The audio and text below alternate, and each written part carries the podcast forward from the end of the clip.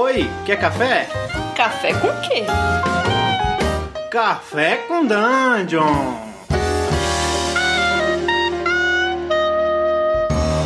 Bom dia, amigos do Regra da Casa. Estamos aqui para mais um Café com Dungeon, na sua manhã com muito RPG. Eu sou Rafael Balbi, tô bebendo um, um, leite com chá aqui, porque eu carreguei pro café de novo. e tô falando aqui com o Luiz Fernando, do para falar de Pathfinder 2, ele do blog Joga o D20, é, no Blogspot, e ele fez uma cobertura linda. E eu resolvi chamar ele para falar um pouco do sistema pra gente. Fala aí, Luiz. E aí, galera, tudo bom? Tudo bem, Balber? Como vai? Tranquilo, cara. Bom dia. Bom dia. Então, eu vi tua cobertura lá no blog. É... Você curte muito Pathfinder, né, cara? cara, sendo bem sincero contigo, eu tenho bastante preconceito com, com jogos que originaram da, da licença OGL. Seja Tormenta, Pathfinder, 13 Terceira Era, tudo isso eu não curto, na verdade. Porque, bem dizer, é quase a mesma coisa que, que a 3.5 com algumas mudanças leves. Não é, não é a tua praia, assim. A minha também não, cara. Eu, eu achei que você curtisse porque você fez uma cobertura tão, tão bem detalhada, assim, tão. Eu achei, pô, esse cara deve gostar.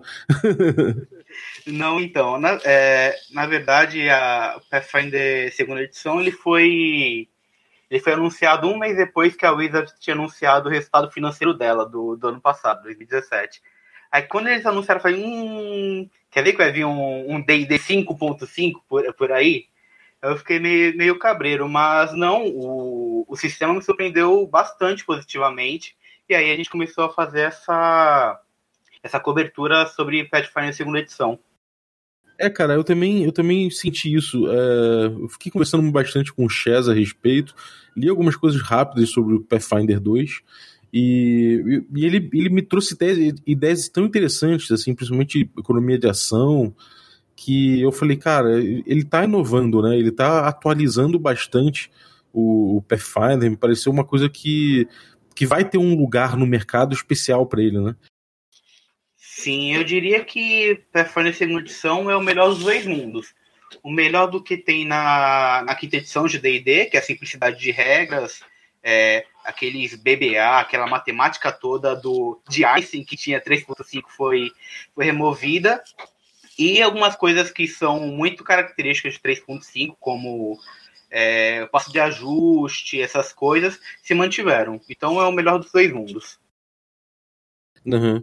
É, verdade, cara. Eu, eu acho que ele, é, ele é mais crunch, né? Ele, é, ele tradicionalmente até ele é mais crunch que o que, que o D&D quinta edição, só que eu acho que vai ser um crunch para quem realmente tem interesse em crunch, mas não quer abandonar uma, uma certa agilidade do sistema, né? ele vai ficar bem ágil, né?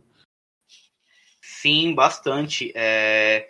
E a principal característica dele, pelo que a gente viu, é a é o fino ajuste nos personagens. Você vai estar tá, sob todo o tempo ao, ao, controle do seu personagem. É, Outros sistemas também tem isso, mas, por exemplo, a quinta edição ele te limita muito. Você pode fazer isso ou isso.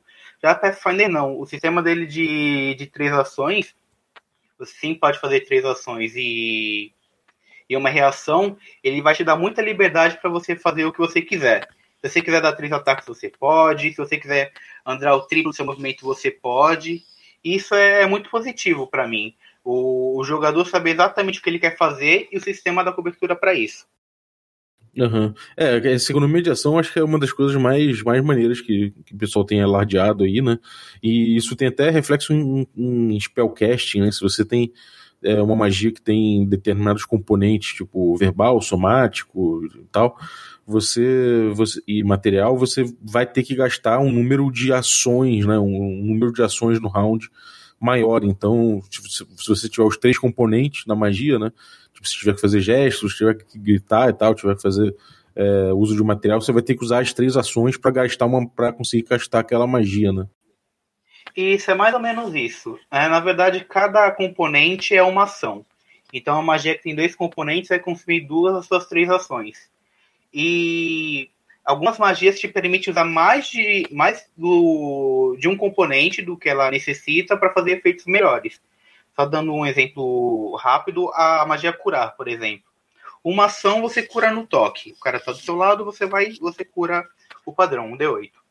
Com duas ações você cura a distância, é, mesmo um D8, mas é uma distância de 9 metros, 30 feet. E usando três ações você cura em área. Pega um, uma hora de, de 3 ou 6 metros, não, não, me recordo agora, e você cura todo mundo na área e dá danos mortos-vivos. Então é uma mecânica muito bacana. Não é ainda um, um Ars Magia, que tem uma, tem uma regra toda detalhada de magia, mas é, tem essa semelhança. Ele já dá, um, já dá opções, né? Você já vai tunando tua magia de acordo com o que você quer gastar de recurso em termos de tempo, né? Isso é muito legal, cara. Sim, é bem bacana. E um a... outro aditivo também foi as magias em níveis aumentados que veio da, da quinta edição que eles também adicionaram. Você pode fazer ainda mais coisas com a magia, mesmo de nível baixo, portanto que você possa conjurar ali em níveis superiores. Uhum. É, e cara, o que, que você achou é, das classes em si? Você, você chegou a dar uma olhada no tipo. Será que vai, vai ser desequilibrado, que nem era o D&D o D&D é, 3.5, por exemplo, que os casters tinham uma vantagem muito grande em relação a dano, em relação a resolver cenas em comparação com as classes de melee, por exemplo? É uma possibilidade, porque o jogo mudou muito da, da segunda edição em comparação à primeira. É, na primeira tinha, tinha talentos, como na 3.5, mas eles eram muito genéricos. Agora, talento é, é muito forte. É, eles removeram as habilidades normais de classe e passaram a ser talentos. O, as classes ainda possuem habilidades, mas elas são muito poucas. Por exemplo, o guerreiro ele tem ataque de oportunidade como, como habilidade. E as outras classes não têm. Então, também falando dessas reações, cada classe vai ter reações diferentes disponíveis. E, e os talentos, eles modificam até alguns paradigmas do de D&D, que já está cravado na, na história dos RPGs há muito tempo. Por exemplo, o afastar mortos vivos, é, não sei qual o nome inglês, acho que é Turn Undead. É, por exemplo, é um talento. É, e isso é algo que está desde o D&D como habilidade de clérigo. Não, é um talento. Se você quiser, você pega. Se não quiser, você pode abrir mão. Não tem, não tem problema nenhum. Independente da sua classe. Indep... Não, isso é do clérigo, específico do clérigo. Ah, mas tá. não é uma habilidade em si, é um talento que você pode escolher. Se você quiser fazer um clérigo de dano, você pega um talento de dano, tá ótimo. Se quiser curar você e o aliado com, com talento, você pode. Uma, uma parte da sua cura fica disponível para você também. Então, é, você pode fazer finos ajustes no seu personagem. Isso é, na minha opinião, é muito bom. Dá um nível de, de customização muito alta para o sistema. É, e ele reforça um lado que o que o D&D quinta edição abandonou um pouco, não que abandonou, mas que trouxe de uma forma mais soft, que é esse jogo bem estratégico, né? Sim, é na verdade D&D quinta edição, eu vejo alguns programas da, da Wizard, como o programa do Mike Mills, e a, e a opção deles foi te dar menos opções, mas as escolhas que você faz têm mais impacto. Já Pathfinder não, você faz mais escolhas com pequenos impactos. E nisso você faz aquele personagem combado que é a característica de Pathfinder e 3.5. É, você continua com essa história de você ir tunando e customizando o seu personagem à enésima potência, e isso vai trazer milhões de opções diferentes e, e possibilidades estratégicas dentro de cada, de cada cena, né? Sim, é, ele deixa muito aberto isso para você fazer combos.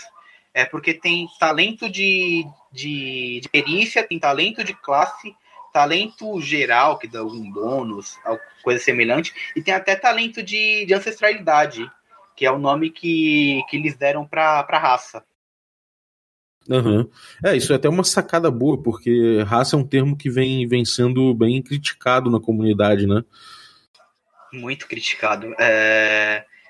Até D&D esses dias eu tava vendo o Twitter do, do Jeremy e o pessoal tá questionando, ah, por que que como se diz que D&D não é um jogo racista usando é, termos como habilidades raciais?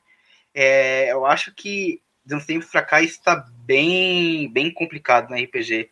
Então, estão até, não diria polemizando, mas estão politicando muito o RPG ultimamente, pelo que eu reparei, tanto aqui no Brasil quanto nos Estados Unidos. É, eu acho que é um caminho natural e, e é importante que assim, o D&D quinta edição veio é, com bastante inovação nesse sentido de, de, de botar é, é, minorias representadas dentro do jogo, trazer mais gente, até no papel de expansão do RPG no, no público geral, isso funcionou bastante. Né? A gente vê que o resultado do do D&D no último ano foi excelente. É, 8 milhões de americanos jogando, diversas minorias representadas. Isso deu muito certo. Por outro lado, me parece que o D&D não, não ficou disposto a queimar vacas sagradas. Isso não estou falando só em termos de, de, de, jargão que ele escolhe, que eles escolheu, né, como, como você falou, habilidades raciais, mas também até como em termos de mecânicas, né? Isso é uma liberdade que o Pathfinder se permitiu, né? Sim, com certeza. Até porque D&D, é, quinta edição, veio de 2012 e 2013. Então essa questão ainda não estava muito forte na comunidade, principalmente no Twitter. Então eles não tiveram esse cuidado de, de aprimorar esse termo como ancestralidade. Mas, olhando por um outro lado também, é difícil colocar ancestralidade porque ela não te remete ao que deveria ser realmente a, as raças. Talvez cunhar outro termo, é, não sei, mas ancestralidade não vejo como, como algo que remete o que deveria ser realmente.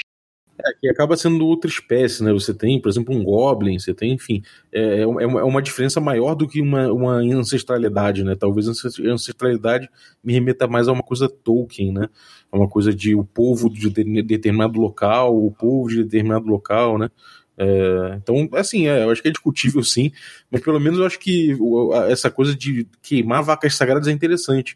Até no que você falou, né? Economia de ação, por exemplo, isso foi uma baita, foi uma baita sacada, foi um, um, ótimo jeito de você mostrar que pô, você tem como mexer no DD e, e, transformar, e, e, mesmo assim, quer dizer, não no DD, porque não é no DD, é o Pathfinder, mas em, em, certas, em certas coisas que são que a gente tinha como certas, né, que iam continuar edição após edição, e ainda assim ele mexe. Foi uma coisa que o Shadow of the Demon Lord fez também, né? Ele pegou certas coisas que eram pétreas nessa mente do D&D like e mudou, e com muito sucesso. O que, que você acha mais que mudou, assim, que, que você achou interessante e falou, puta, isso aqui foi uma, uma revolução? Bom, tiveram diversas outra, outras mudanças no, no jogo.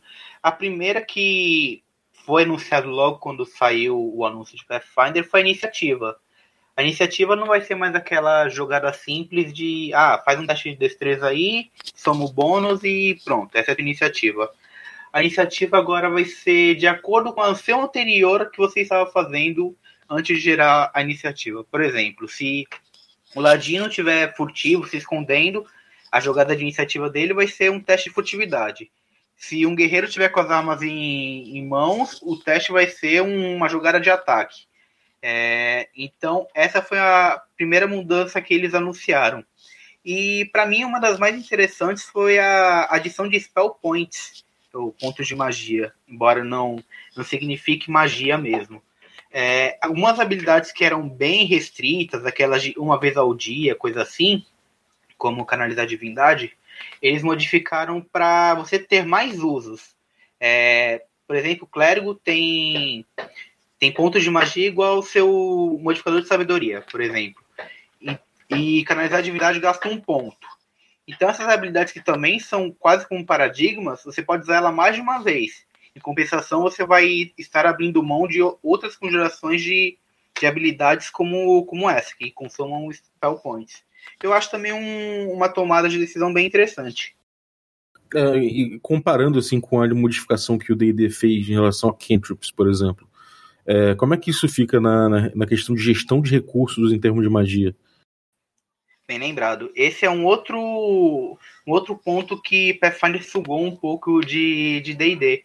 Ele também vai ser gratuito a partir de agora. Os truques não consomem recursos. Só que a evolução dos truques aí vai ser modificado. Em D&D você melhora seus truques no nível, nos níveis 5, 11 e 16, se eu não estou enganado. Já Pathfinder vai ser uma... É sempre que você ganhar um espaço de magia superior. Por exemplo, no terceiro nível você ganha espaço de magia de segundo nível. Os truques vão evoluir também. Então, é, aqueles truques que a gente está acostumado no Pathfinder, no 3.5, que dá um D3, um D4 de dano, que o mago olhava pro chão e fazia aquela cara de decepcionado, pô, um D4 de dano só e o guerreiro bateu um D12. Isso também vai, vai permanecer, mas a progressão vai ser mais rápida. Uhum. É... E como é que tá essa coisa de crítico, acerto? Como é que mudou alguma coisa? O D&D mudou isso, né? Ele trouxe o acerto crítico com você jogando duas vezes o dado que o dado do dano e tal. Como é que ficou no, no Pathfinder isso? No 2. Então, isso, também, isso também foi modificado radicalmente.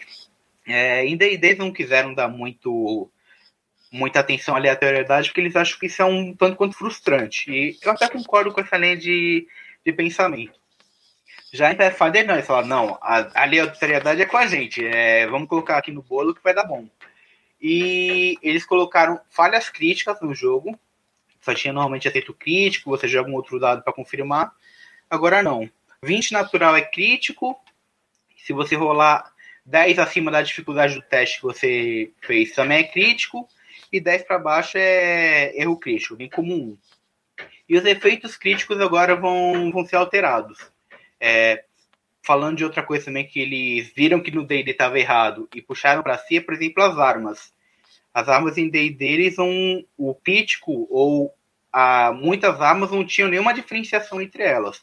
Por exemplo, pega uma, uma uma, uma lança, e elas não tinham diferença entre si. No Pathfinder, não. O efeito do crítico vai ser alterado também. O machado você pode atacar no segundo alvo, você pode dar uma parte do dano num alvo adjacente. Com uma lança você pode atacar dois alvos, um crítico, que estejam alinhados um na frente do outro. Nossa, você atravessa o cara. Isso, exatamente. então, cada arma é, vai dar um efeito crítico diferente.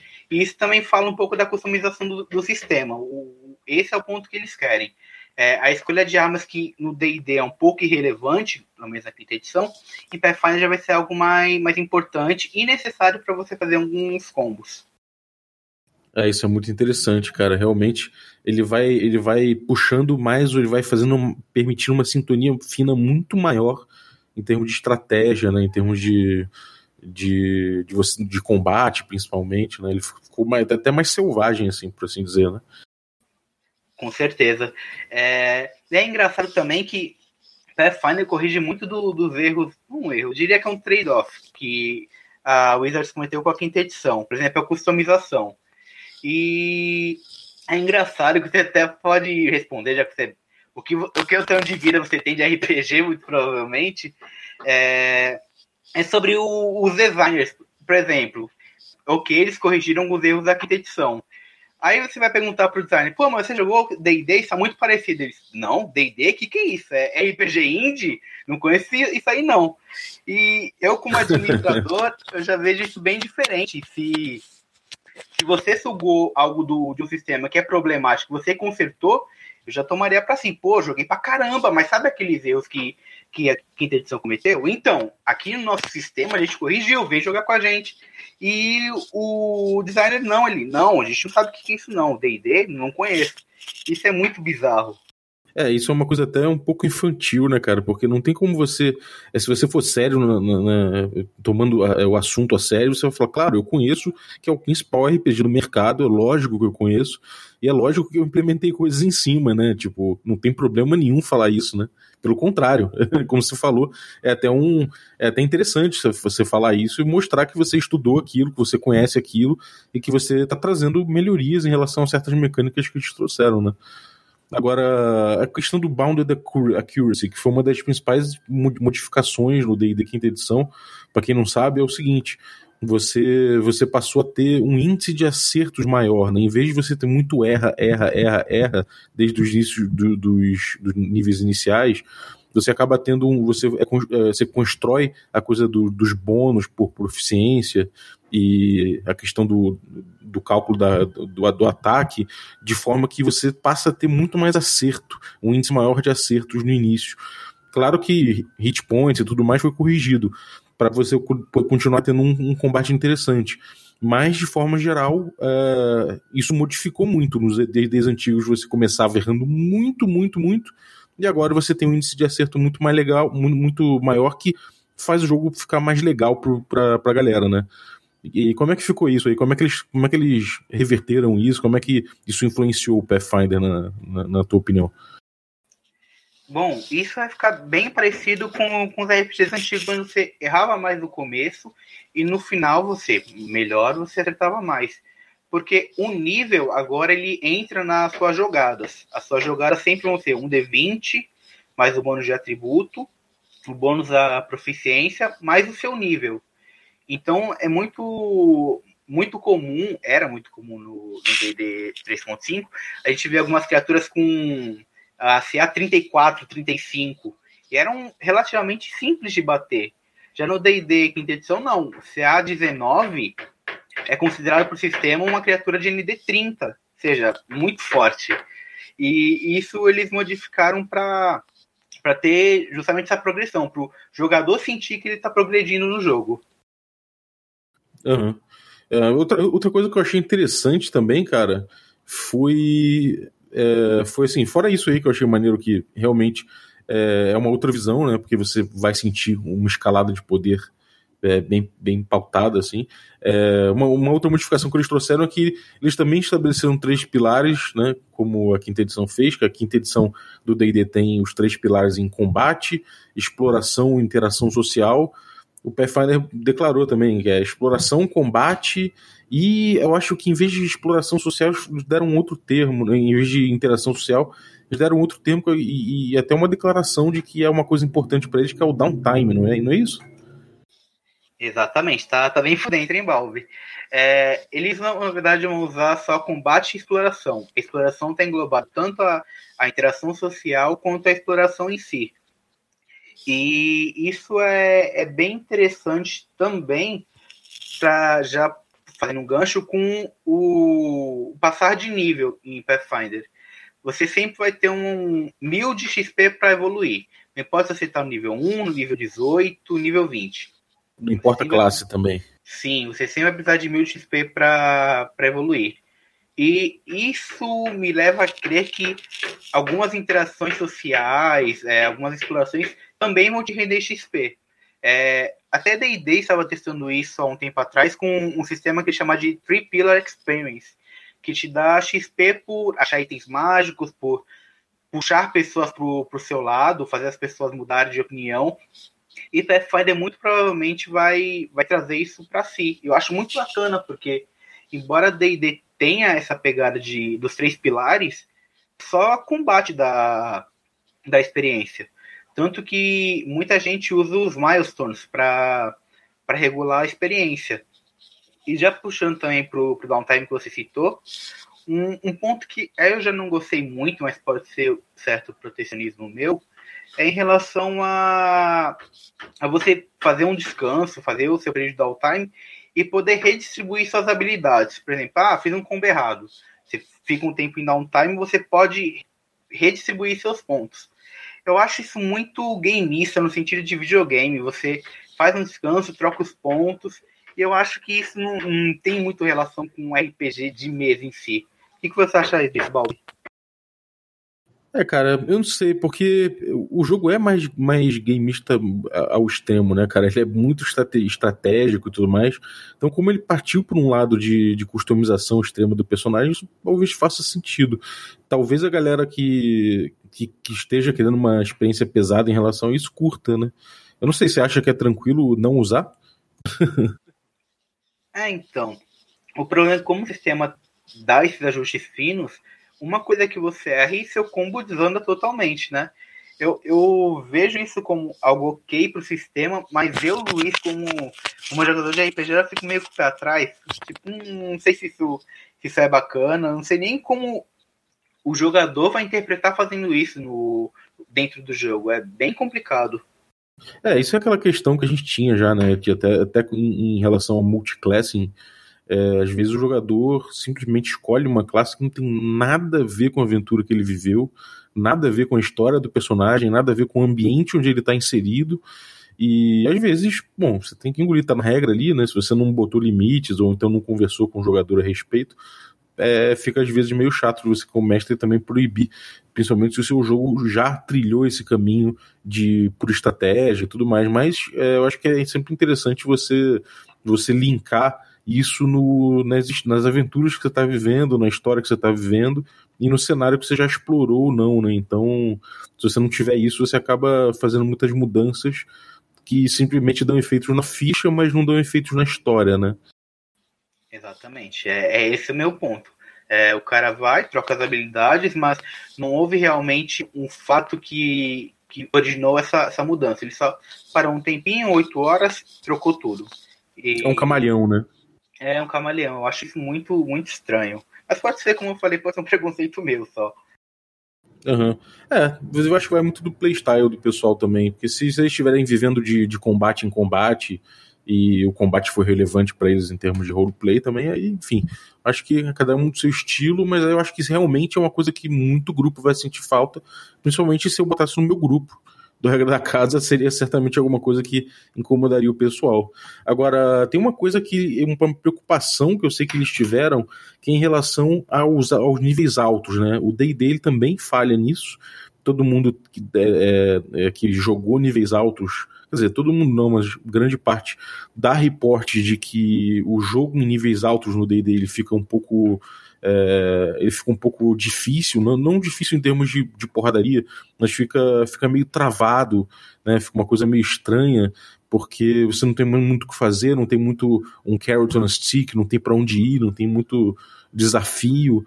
Como é que é, como é que eles estão tratando os níveis altos no Pathfinder? Pathfinder 2, né? Sempre bom frisar. Sim.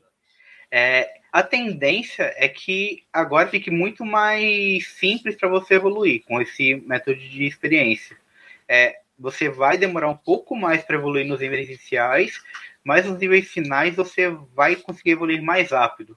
É, tem jogadores que demoram 8 a 10 sessões para evoluir do nível 12 para o 13, por exemplo. Isso em duas, no máximo três sessões, você já vai conseguir em Pathfinder. Isso é bem interessante. Muito interessante. E você acha que o jogo vai, é, tipo, em termos de desafio, é, tem alguma preocupação em termos de mecânica para isso? Tem Como é que eles estão. É, é, porque eles chegaram a adereçar isso em nota de game design, né? Mas eu não sei, eu, eu não vi exatamente como ou se tem alguma coisa em relação à mecânica ou em relação à, à própria evolução que, que fale, bom, isso aqui realmente vai dar um jogo que vai ter tretas e vai ter desafios à altura mesmo em níveis altos. Ah, sim. É, não, provavelmente o, o jogo, por ele dar sempre um talento, é, alguma, alguma habilidade clássica quando você evolui, ele tende a ficar equilibrado, por, é, mais ou menos equilibrado, porque o sistema permite muita customização. Então, realmente você pode fazer alguma build que vai quebrar o jogo e, e o cara vai acabar destruindo a, a diversão no combate. Por sorte, já eles provavelmente vão optar por dar experiência de outras formas. Mas se o cara não for tão combeiro assim, eu acho que não, não vai dar muito problema em relação a isso, não. É, não como acontece, por exemplo, na quinta edição, que o personagem chega a nível alto ele mata qualquer bicho, nível 10 tá matando Tarraf, que, que era tabu na, nas edições anteriores. Eu acho que em relação a isso pode ficar um pouco mais equilibrado. Ah, interessante. É, e, e, se tem tanta opção também, deve ser fácil para o mestre tunar é, monstros e criar monstros e até pegar certos monstros e botar é, como desafios interessantes e, enfim, e, e como eles estão valorizando downtime também, de repente isso passa a ser mais e mais relevante, né? Sim, com certeza. Até falando dos monstros, uma pegada que eles querem dar ao sistema é por exemplo, você pegava dois monstros de N17 e você não sentia muita diferença entre eles. É, você escolhia o bicho lá pelo ID e colocava lá, porque uma criatura não, não iria diferenciar da outra mecanicamente. Agora não, é, eles até fizeram um, uma postagem no blog deles esses dias, falando que eles quiseram até a natureza dos animais para dar essa diferenciada. Um sucoruja não vai agir da mesma forma que um tigre, por exemplo. Isso é bem bacana e já até é, fazendo relação ao que você falou anteriormente, você pode colocar até criaturas mais fracas que vai dar um combate interessante contra, contra os personagens de níveis mais altos, porque cada um vai agir de um jeito diferente e aí vai ser algo mais imprevisível. Ah, isso é, isso é interessante, realmente, cara. É, bom, e sim, é, de forma geral, assim, o que, que, você, que, que você achou? É, para quem você vai recomendar o Pathfinder segunda edição?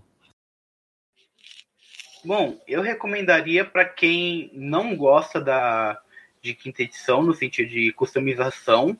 Foi até um motivo pelo qual muita gente que ia aderir à quinta edição saiu, voltou para 3.5, Pathfinder. E para quem já é fã de Pathfinder, cara, ótimo. O pessoal vai se identificar bastante com o sistema. Em relação ao anterior, tiveram poucas mudanças, as classes permaneceram as mesmas, mas com os talentos mudam bastante a forma de jogar. E para esses dois tipos de pessoa, eu recomendaria tranquilamente Pathfinder. Uhum. Ah, uma, uma, última pergunta, cara. Item mágico, como é que é, é, fácil criar? Mudaram alguma coisa em relação a isso? No D&D isso mudou bastante, né? Item mágico passou a ser uma coisa mais escassa. Como é que ficou no Pathfinder isso? Então, no Pathfinder, isso que também é um outro ponto muito interessante. Você pode criar seus itens mágicos. É, portanto, que você tenha proficiência na, na habilidade de, de criação de itens, você pode criar seus próprios itens mágicos. Então, em relação a D&D quinta edição, que é um problemaço, depois do nível 3, 4, você não tem mais com que gastar seu ouro, é até um problema no sistema, e Pathfinder não, você vai ter muito mais utilização para seus itens mágicos, a construção do personagem voltando, voltado para o social, para interagir com pessoas, para fazer construção de itens, alquimia, vai ser muito mais importante do que era em edições anteriores. Ah, interessante, cara. É, acho que vai ficar maneiro e eu fiquei com vontade de experimentar. Quem diria? Porque eu não sou muito chegado mas em Pathfinder no, no primeiro, mas no S2 eu achei que realmente vai ter vai ter certos vão ter certos quirks que eu falei, caraca, eu quero experimentar isso na mesa. Você vai jogar? Eu, com certeza. Até tô vendo com o meu grupo, eu queria mestrar Curse of Stride pra eles, mas eu tô muito tentado a ir pra Pathfinder, segunda edição. Ainda mais porque, lembrando pra, pra galera que ouve a gente, Pathfinder segunda edição vai ser de graça a partir do dia 2 de agosto. É um período de playtest, vai ficar um ano testando, fazendo esse beta aberto. Em 2019 vai lançar oficialmente Pathfinder segunda edição, mas já com algumas alterações em relação ao playtest. Interessante, cara. E, qual você acha que vai ser o lugar no mercado para ele? cara, ele vai competir diretamente com com D&D quinta edição. É, eu não diria com Vampiro porque tem um problema da, da edição nacional, não sabe se, se vai sair, mas ele vai competir principalmente com com D&D quinta edição. E até já dá para ver que a Wizards está se movimentando aqui no mercado nacional, porque a gente é um consumidor importante para a Wizards, é o esse, tirando os países que, que falam a língua inglesa, nós somos o que mais consumimos D&D no mundo. E a, a Wizard já começa a olhar para Pathfinder com certa preocupação.